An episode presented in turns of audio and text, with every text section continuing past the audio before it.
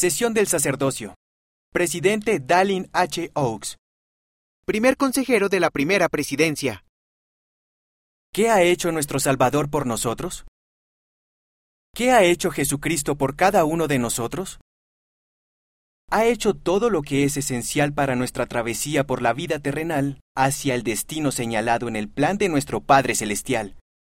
Hablaré de cuatro de las características principales de ese plan. La resurrección nos da la perspectiva y la fortaleza para sobrellevar los desafíos terrenales que afrontamos cada uno de nosotros y las personas que amamos. Nos da una nueva manera de ver las deficiencias físicas, mentales o emocionales que tenemos al momento de nacer o que adquirimos durante la vida terrenal. Nos da la fortaleza para sobrellevar tristezas, fracasos y frustraciones.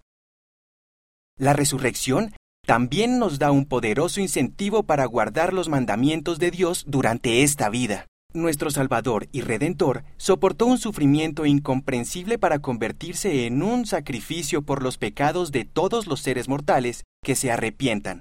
Ese sacrificio expiatorio ofreció el bien supremo, el Cordero puro y sin mancha, a cambio de la medida suprema de la maldad, los pecados del mundo entero. Jesús nos enseñó el plan de salvación. Ese plan incluye la creación, el propósito de la vida, la necesidad de la oposición y el don del albedrío. Él también nos enseñó los mandamientos y los convenios que debemos obedecer, así como las ordenanzas que debemos recibir a fin de que volvamos a nuestros padres celestiales.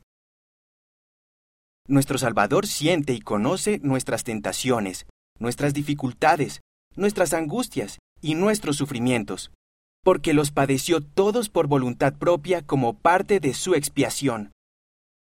Todos los que padecen cualquier clase de debilidad terrenal deben recordar que nuestro Salvador también sufrió ese tipo de dolor y que, mediante su expiación, nos ofrece a cada uno de nosotros la fortaleza para sobrellevarlo. Mira el discurso completo en conference.churchofjesuschrist.org.